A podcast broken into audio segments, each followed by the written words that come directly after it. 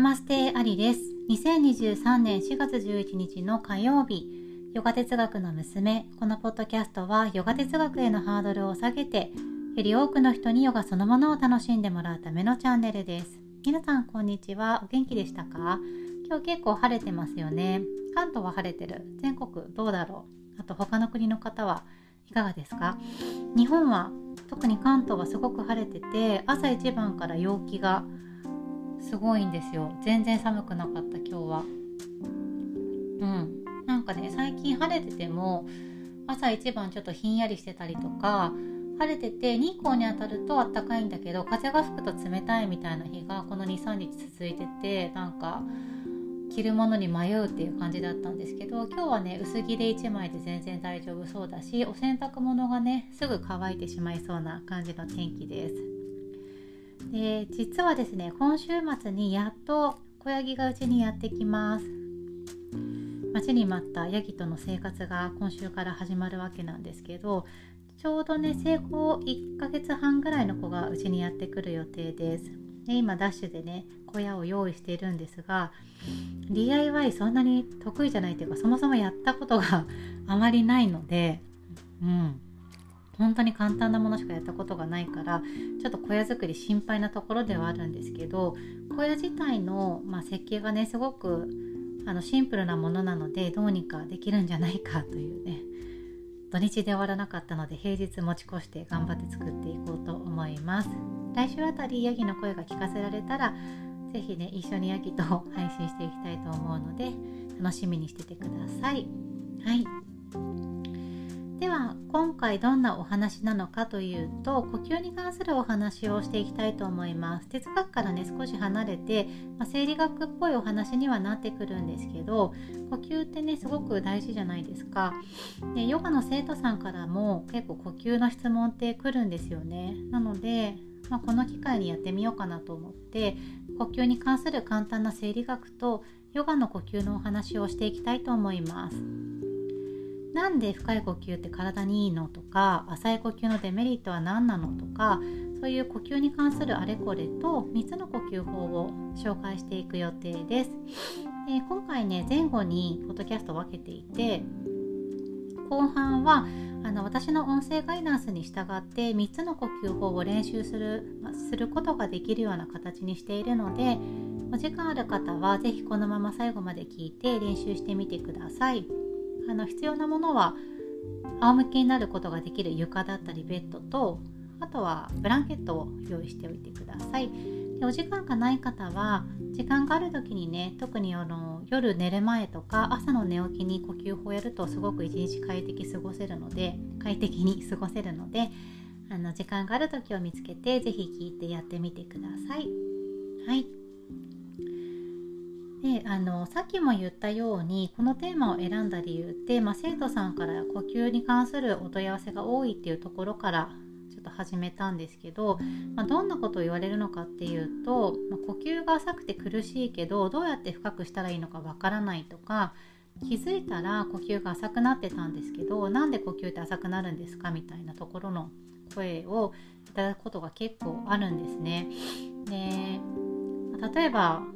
新規で来るお客さんというか新規で来る生徒さんとかだと深い呼吸を求めてヨガに来たりすることもある。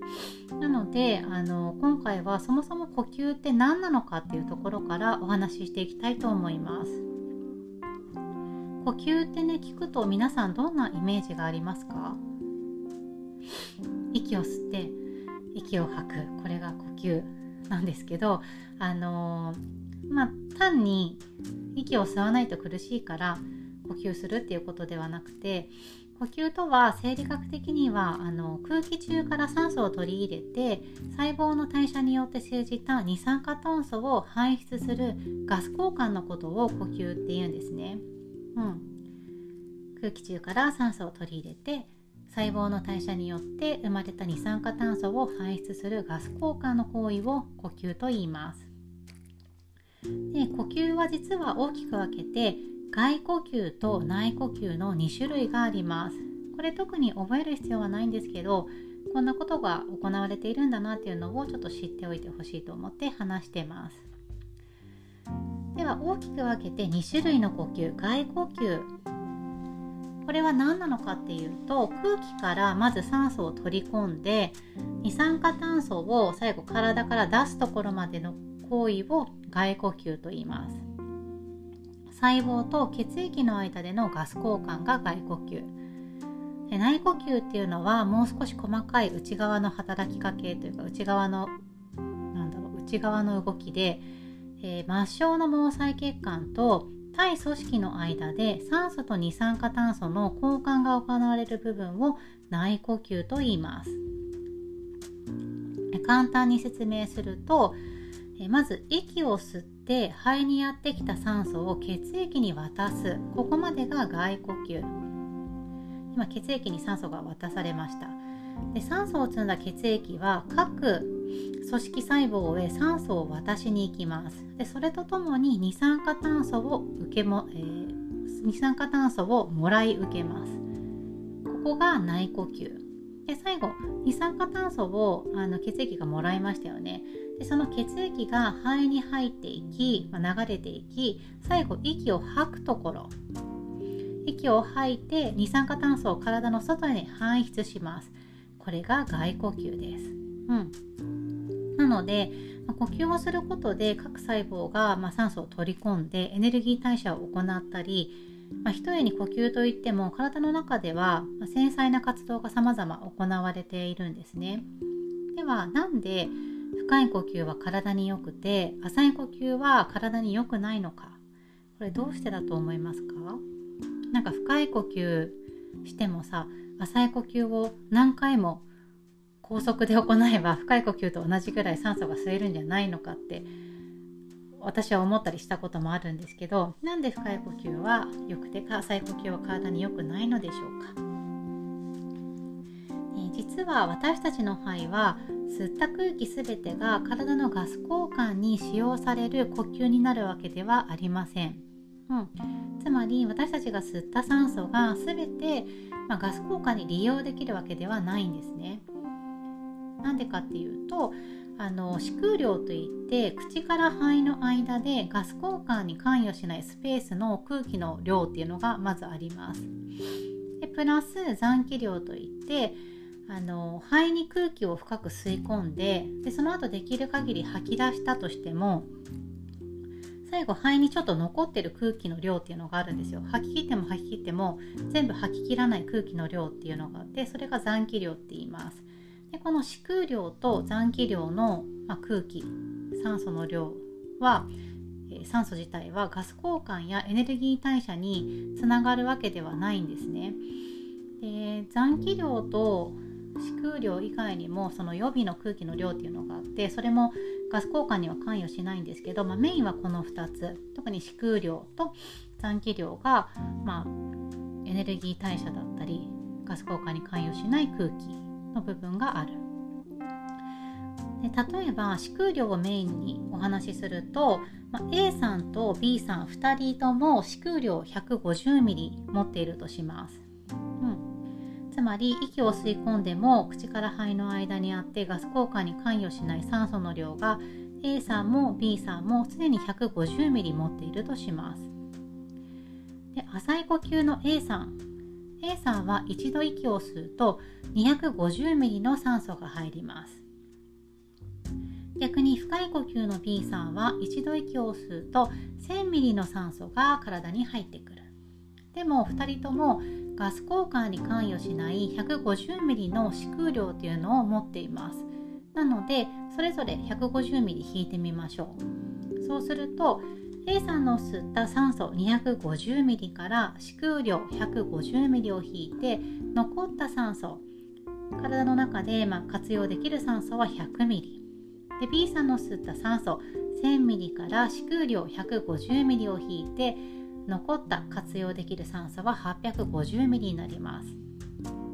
A さんは 150ml B さんは 850ml ということで1回の呼吸で体に届けられる酸素の量がこんなに違ってしまうんですね。で体に届く酸素の量、まあ、多ければ多いほどいいってわけではないんですけど適正の量があるので。でも体に届く酸素の量が少なくなると、まあ、筋肉とか、まあ、体の細胞とかあと内臓とかの機能がね低下しやすくなります。でその結果だるさだったり肩こり頭痛などの症状症状につながってしまいやすくなるんですね。うん。あと頭がぼーっとしたりとか頭の回転が遅くなったりもしやすい。そういうところもあってやっぱり呼吸は深い方がいいと言われています。単純にね呼吸が深いと気持ちいいですしね。浅い呼吸を繰り返すのは、まあ、吸った感じがしなくて苦しかったりなんかこうせかされているような気持ちになったりしてきついっていうところもあると思うんですけど、まあ、単純に呼吸が深い方が体に入ってくる、まあ、代謝のエネルギーが多かったり、まあ、余分な二酸化炭素をしっかりと排出することができることにもつながります。うんね、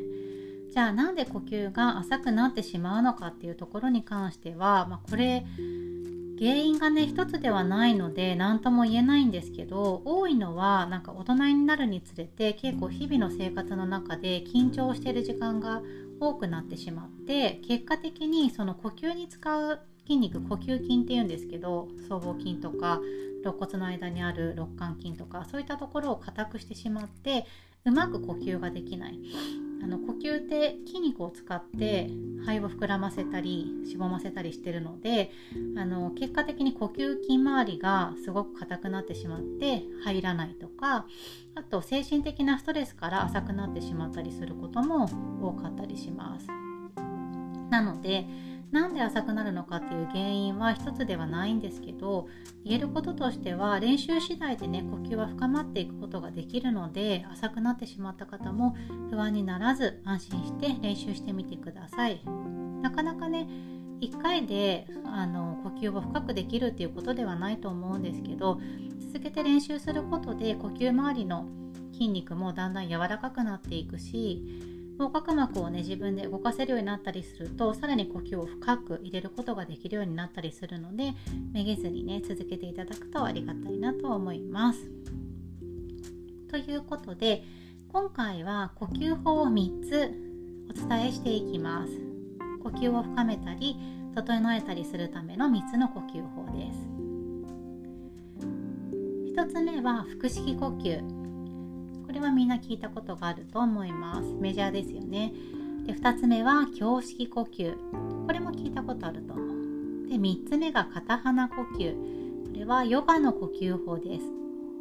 サンスクリット語ではナーディショーダナと言います。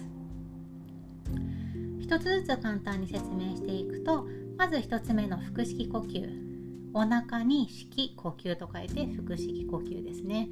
現代人に一番最初に練習してほしい呼吸法がこの腹式呼吸です。個人的にはそう思います。うん。ストレス社会と言われてるのでねこのリラックス効果が高い腹式呼吸は是非皆さんに練習してほしい。えー、腹式呼吸はご存知の方多いと思いますが呼吸をした時息を吸った時にお腹がぷくっと膨らんだように見える呼吸法です。腹式呼吸は副交感神経を優位にする優位にするのに効果的な呼吸法でリラックス効果が高いと言われています。緊張を和らげたり筋肉を緩めてくれる効果がある。で腹式呼吸っていうのは見た目ではねお腹が膨らんでいるように見えるんですけどお腹に空気が入ってるわけではありません。肺っていうのは、まあ、肋骨の下肋骨下部までついてるんですけどえっと、肋骨の下に横隔膜って言って肺と下の消化器官を分けるあの筋肉があるんですね。でこの横隔膜がぐーっと下に下がることによって、えー、下にある内臓が前に押し出されます。なのでお腹が膨らんだように見えるのが腹式呼吸です。で吐く時は横隔膜がぐっとね肋骨の中に引き込んでというか肋骨の中に上がることでお腹が薄くなっていきます。なのでお腹に空気が入ってるわけではないんですけど肺自体はあの上下縦に広がって横隔膜がぐっと下がって内臓が押し出されることによってお腹が膨らんで見えるような呼吸法です。で横隔膜でこう下の内臓を圧迫というか下の内臓をぐっと圧をかけたりとか緩めたり汗をかけたり緩めたりする呼吸法なので便秘の改善にねすごく効果的です、うん、便秘の方にもおすすめです。よあと胃にダイレクトにあの胃腸周りにダイレクトに圧がかかるので、まあ、消化消化力が弱ってる人にもおすすめかな。うん、で2つ目は胸式呼吸、えー、腹式呼吸の次に練習してほしいのがこの呼吸法になります。胸式呼吸は集中力をね高めたい時におすすめの呼吸法です。交感神経を優位にする効果があってこの呼吸法を行うことで心と体が活動状態になりやすいですで胸式呼吸は腹式とは違い胸が膨らんで見える呼吸法になります横隔膜と肋間筋っていうねこの肋骨の間にある筋肉を動かしてあの肺をぐーっと横に広げたりとか前後に背中と胸をこう前に出すように広げたりする呼吸法になっています。でね、肺の動きを助けてより多くの息を取り込むような呼吸法が胸式呼吸です。はい、で最後3つ目が片鼻呼吸ナーディショーダナです。これ私すごい大好きな呼吸法なんですけど最初の2つは一般的にもおすすめされている呼吸法だと思うんですけど片鼻呼吸はヨガの呼吸法です。あんま一般的にやられてるわけではないと思う。ヨガのクラスとかに行くとね出会うかもしれません。で片鼻呼吸ナーディショーダナは自律神経を整えたい時におすすめの呼吸法です。で寝る前とかあとヨガの前にもとってもおすすめです。この呼吸法は片方の鼻例えば右手で行うとすると右手の親指で右の鼻の小鼻を軽く塞いで左から吸って左から吸い切ったら左の小鼻を、えー、薬指で押さえて右から吐いてというふうに指で鼻のね脇を押さえながら片方ずつ左右の穴から交互に呼吸をする呼吸法です、うん、片方の鼻から息を吸ってもう片方の鼻から息を吐き出します。これを数回繰り返していきます。右の鼻から呼吸をすると交感神経が刺激されるんですね。で逆に左の鼻から呼吸すると副交感神経が刺激されます、まあ、活性化されます。なので片鼻呼吸で左右交互に呼吸呼吸を行うと自律神経のバランスが整いやすいです。うん、ということは私たちの鼻って実は交感神経と副交感神経のどちらが優位に働いているのかっていうのをこの鼻息で知ることができるんですよ。そういったバロメーターの役割もあります。是非ね朝起きた時とか何か調べたい時に鼻の下に人差し指1本添えてどちらの鼻から呼吸が強く出入りしているのか観察してみてください。時間帯によって変わりますからあ今は右がいっぱい入っていっぱい出てるなとか左がいっぱい入っていっぱい出てるなとかそれであの左からいっぱい出ていたら副交感神経が今優位なんだな右側出ていたら交感神経が優位なんだなっていうのを知ることができます。はい。ちなみにですねヨガではナーディーという、まあ、生命エネルギーの通り道プラーナの通り道が体中にたくさんあると言われています、うん、プラーナは、まあ、生命エネルギーのことを言いますね。でこの生命エネルギーの通り道であるナーディーは体中に約7万2000あると言われてます。でその中でもメインのナーディメインのエネルギーラインの通り道が3つあると言われていてスシュムナーナーディイダーナーディピンガラーナーディと言います。で一番メインのスシュムナーナーディは眉間眉と眉の間から始まり頭頂を通って、まあ、背骨を通って尾骨まで流れていてその次,、えー、その次にメインのナーディイダーとピンガラーはヒダーは左の鼻からピンガラーは右の鼻から入って、まあ、螺旋のように交差しながらあのスシュムナーナーディーで交差しながら最後尾骨まで通っていると言われています。で左の鼻から入るイダーナーディーは陰陽でいう陰のエネルギーを表しています。で女性的月で陰陽の陰性的なエネルギーラインで食感や感情などを調整する役割があるとされています。副交感神経が優位になった時にイダーナーディのエネルギー作用が高まり通りが良くなると考えられている、うん、逆にピンガラーですね。右の鼻から入るピンガラーナーディは陰陽でいう陽。陽のエネルギーラインです。男性的とか太陽とか動的なエネルギーラインで、まあ、倫理的な思考や活動的な活動的行動を支える役割があると言われています。交感神経が優位になった時にピンガラーナーディのエネルギー作用が高まって通りが良くなると言われてる。で日本では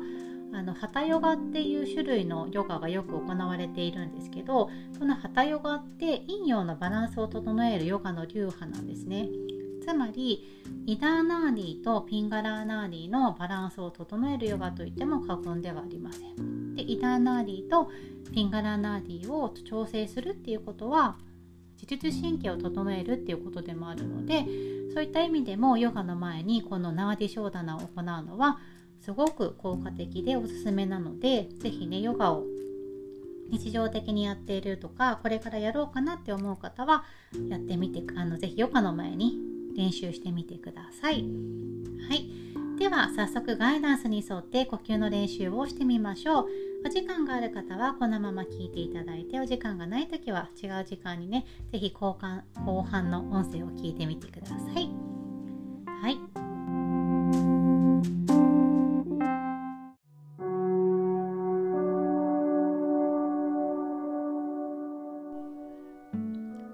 は呼吸の練習を行っていきます。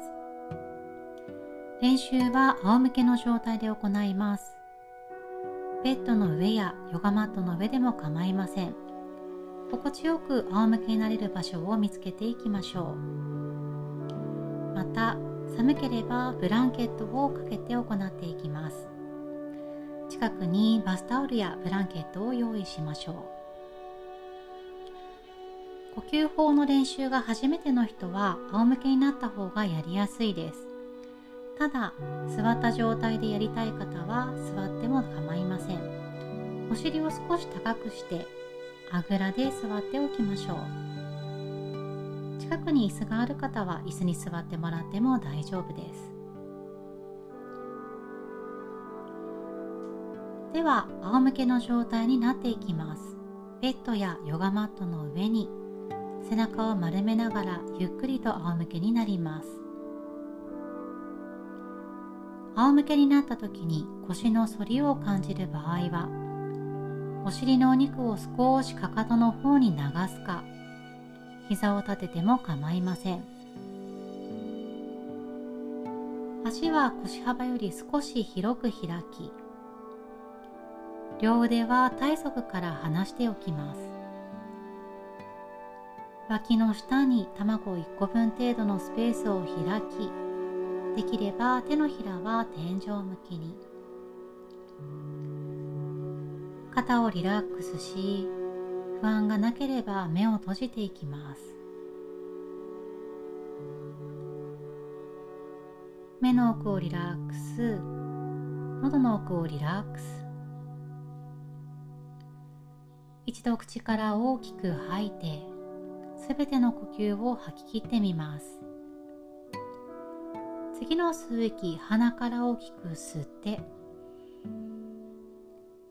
口から吐いて脱力もう一度鼻から大きく吸って吐く息とともに全身の力を抜いていきます。ゆっくりと口を閉じてしばらくこのまま今日の自然な呼吸を観察してみましょう。鼻から出入りする優しい呼吸を感じます。体をリラックスさせてくつろぎながら呼吸をしてみましょう。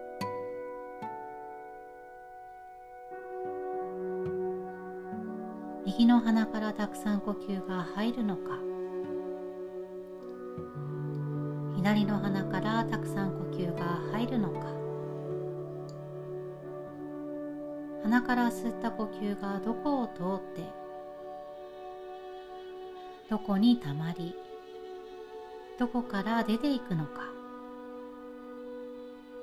呼吸を観察していきます。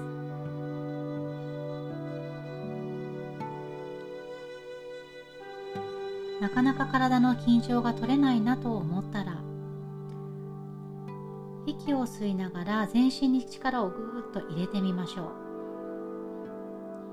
吐く息とともにその力を抜いてみます。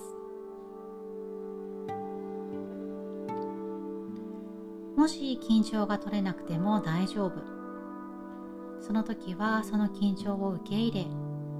そのまま呼吸を続けます。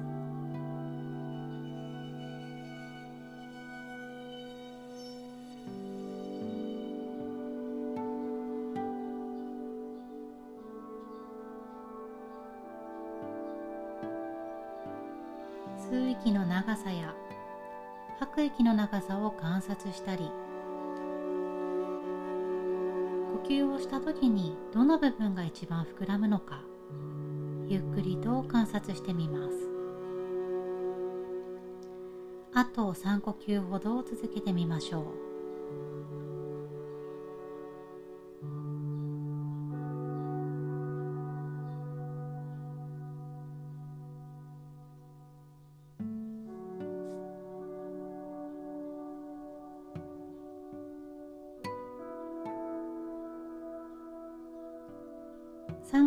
が終わった方から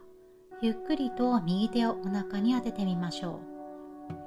う。腹式呼吸の練習に入ります。一度口から大きく吐いて次の吸う息鼻から吸う息でお腹をぷくーっと膨らまし鼻から吐く息でおへそを背骨に近づけます。一度鼻から吸ってお腹の手を押し返すようにお腹を大きく膨らまし吐く息より長く吐いてお腹を薄く。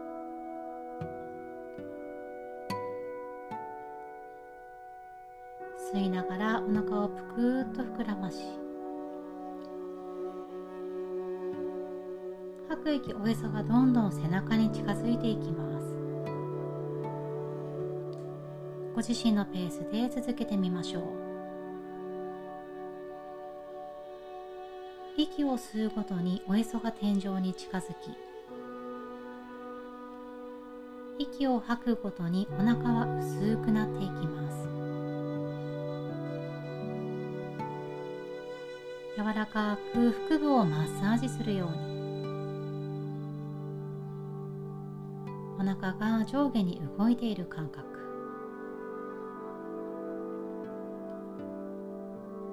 吸をすることで内臓が温められる感覚を味わいます。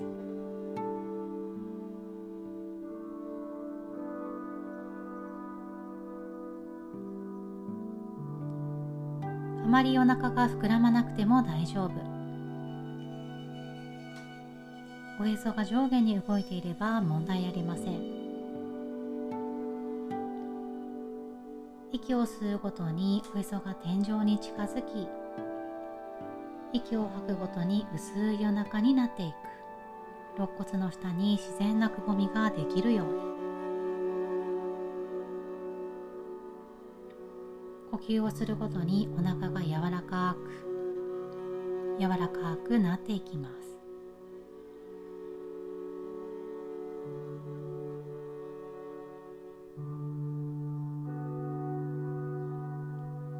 もし余裕がある方は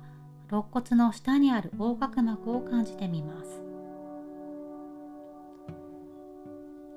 吸う息では横隔膜をぐーっと下に下げることによってお腹が膨らみ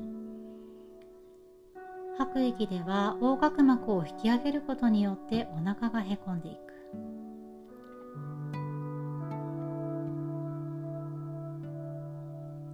横隔膜の動く感覚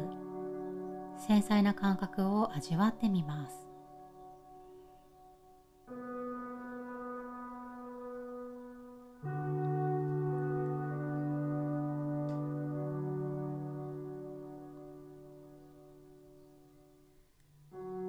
次の吐く息薄いお腹になったら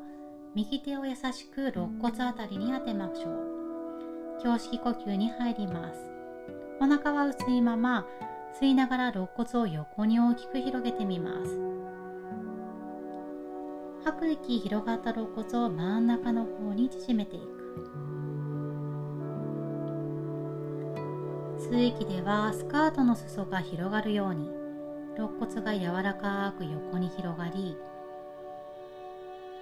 吐く息では広がったスカートがゆっくりとしぼんでいくように肋骨が中心に戻ってきます。吸いながら肋骨を横に大きく広げて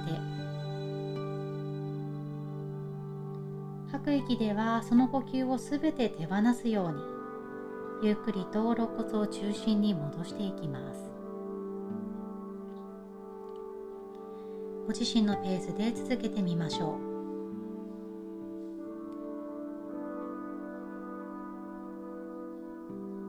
右の肋骨と左の肋骨。広がり方が違うかもしれません。左右の繊細な違いを感じながら。心地よく呼吸を続けていきます。もし余裕があれば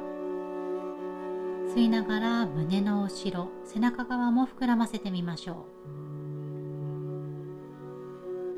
う。吐く息でその呼吸を手放して。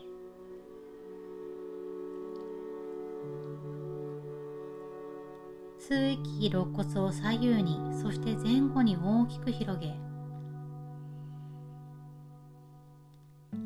吐く息で広がった肋骨を真ん中の方に戻していきます。吸う呼吸では背中で床を押す感覚が味わえるかもしれません。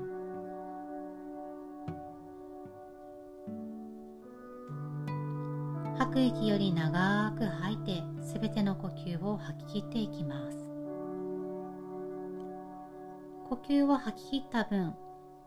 次の吸う息さらに大きく吸ってさらに深く長く吐いていきます。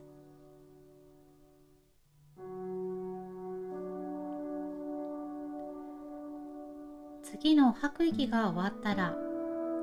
肋骨に当てた右手を床に下ろしご自身のペースで自然な呼吸に戻していきましょう。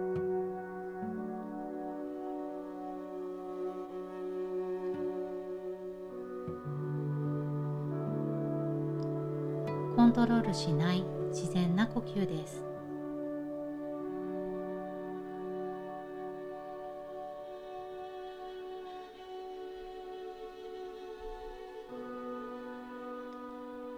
一度鼻から大きく吸って口から吐く息で脱力。最後にナーディショーダナ片鼻呼吸に入っていきます。この呼吸法は座った状態で行っていきます。ただ仰向けになった状態で続けたい場合はこのまま仰向けで行いましょう。もし起き上がれそうであれば一度膝を立てて左右どちらでも OK です。好きな方に寝返りを打ったら上の手で床を押し背中を丸めながらゆっくりと起き上がっていきます。仰向けの方はこのまま。起き上がった方はあぐらをかいて座りましょう。足はどちらが前でも OK です。近くにあるブランケットやマットを折りたたみお尻の下に敷いてお尻の下を少し高くしてあげましょう。そうすると背骨が伸びやすいです。あぐらをかいている方は軽く背筋を伸ばしあぐらの方はこのまま。右手を出します。右手の親指で右の鼻の小鼻あたりを軽くついて人差し指と中指は眉と眉の間眉間に添えておきます。残りの指2本薬指と小指は左の小鼻に軽く添えておきます。小指は鼻にはついていません。では右の鼻を親指で閉じます。軽く目を閉じたら左から吸って息を止めて右から吐きます。右から吸って息を止めて左から吐きます。左から吸って右から吐きます。右から吸っ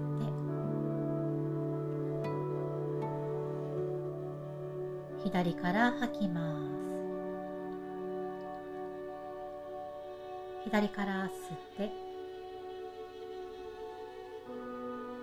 右から吐いて。最後です。右から吸って。左から吐いて。左から吸って。左から吐きます。左から吸って。左から吐いて。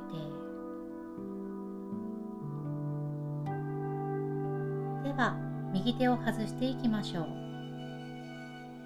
両方の鼻から吸って。両方の鼻から吐いて。吸って。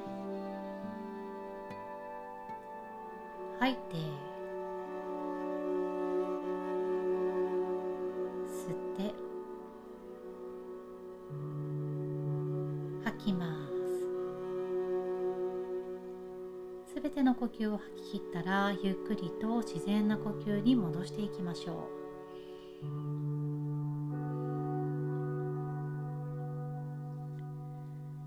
それではこれで呼吸法の練習を終了していきます。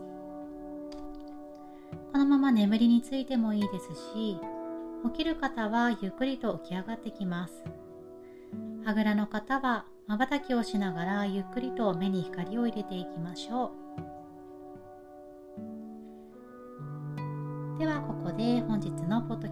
終了です。ありがとうございました。ナマステ。